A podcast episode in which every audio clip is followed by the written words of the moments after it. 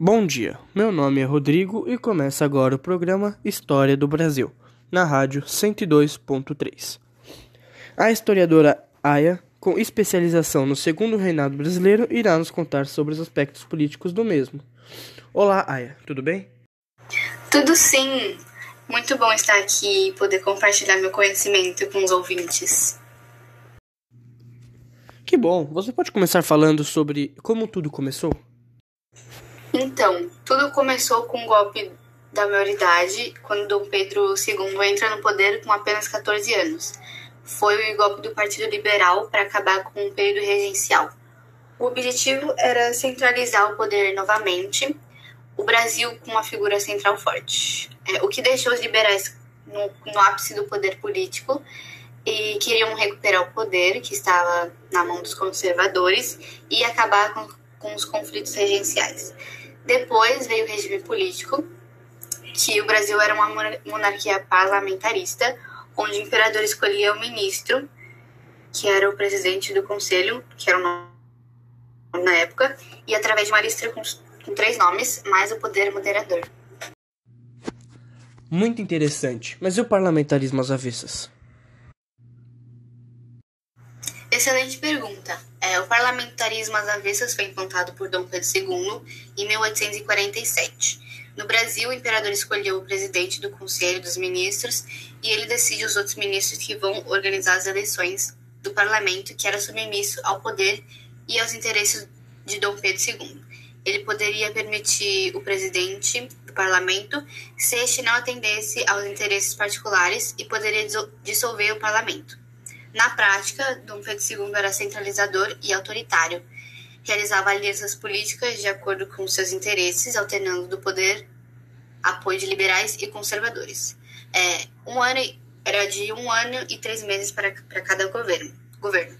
Só a oligarquia vota, é, exclusão dos demais. O motivo era estabelecer uma estabilidade política após a Revolta Praieira, que foi uma disputa de poder entre liberais e conservadores onde praeiros no poder começavam a favorecer apenas praeiros e, e tirar os conservadores dos cargos e desarmá-los.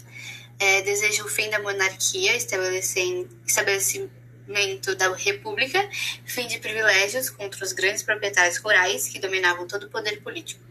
E só duas famílias no poder, de liberais e conservadores, e evitar novas revoltas liberais. Agora teremos um breve intervalo para falar dos patrocinadores desse programa. Esse programa é patrocinado por iFood, o lugar da sua comida, Casas Bahia, dedicação total a você. Voltamos do intervalo e agora falaremos dos partidos liberais e conservadores. Aya, é com você. Bom, tudo começou com as eleições do cacete. É, a primeira eleição para as câmeras dos deputados, contratação de capangas de laço amarelo por liberais para darem cacetadas e ameaçar seus adversários políticos de morte, ou seja, houve fraude na apuração dos votos organizadas pelos liberais para vencerem. É, o Partido Liberal limita o poder do imperador, é, descentraliza a política e administrava o poder do imperador, que deveria ser distribuído nas províncias, municípios, porque tem mais autonomia para fazer leis e julgar as pessoas e também usar a polícia. E, e mais o federalismo, que tinha forte influência nos Estados Unidos. Os estados são autônomos para fazer as leis que não convergem com a Constituição Federal e também co cobrar impostos etc os profissionais liberais urbanos unidos eram unidos à agricultura do mercado interno. Já o Partido Conservador, ele centraliza o poder na mão do imperador, usa a polícia para reprimir revoltas e manifestações contrárias, ele faz manutenção da integridade territorial do império para não fragmentar em vários países diferentes.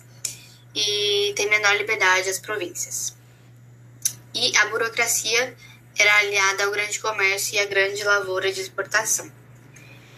E o Ministério da Conciliação, onde Dom Pedro se aproxima dos dois partidos, se mantém imparcial. Dom Pedro II elege quem vai compor o governo para evitar os conflitos entre esses partidos. É, o ministério foi composto de liberais e conservadores no, ao mesmo tempo, assim. E a semelhança entre eles eram a defesa da ideia da, da elite, manutenção da escravidão, agroexportação, monarquia, benefícios da elite, que eram os privilégios, ou seja, eles eram farinha do mesmo saco, e como dizia um filósofo, Holanda Cavalcante, é, dizia que na prática, não, dizia que nada mais igual a um saquarema do que um Luzia no poder.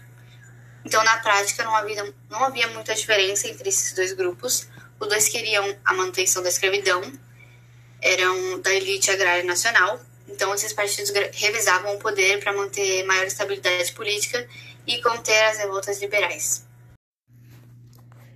Muito obrigado pelo seu tempo, Aya. Obrigado aos ouvintes da rádio. Amanhã estaremos de volta no mesmo horário. Tchau.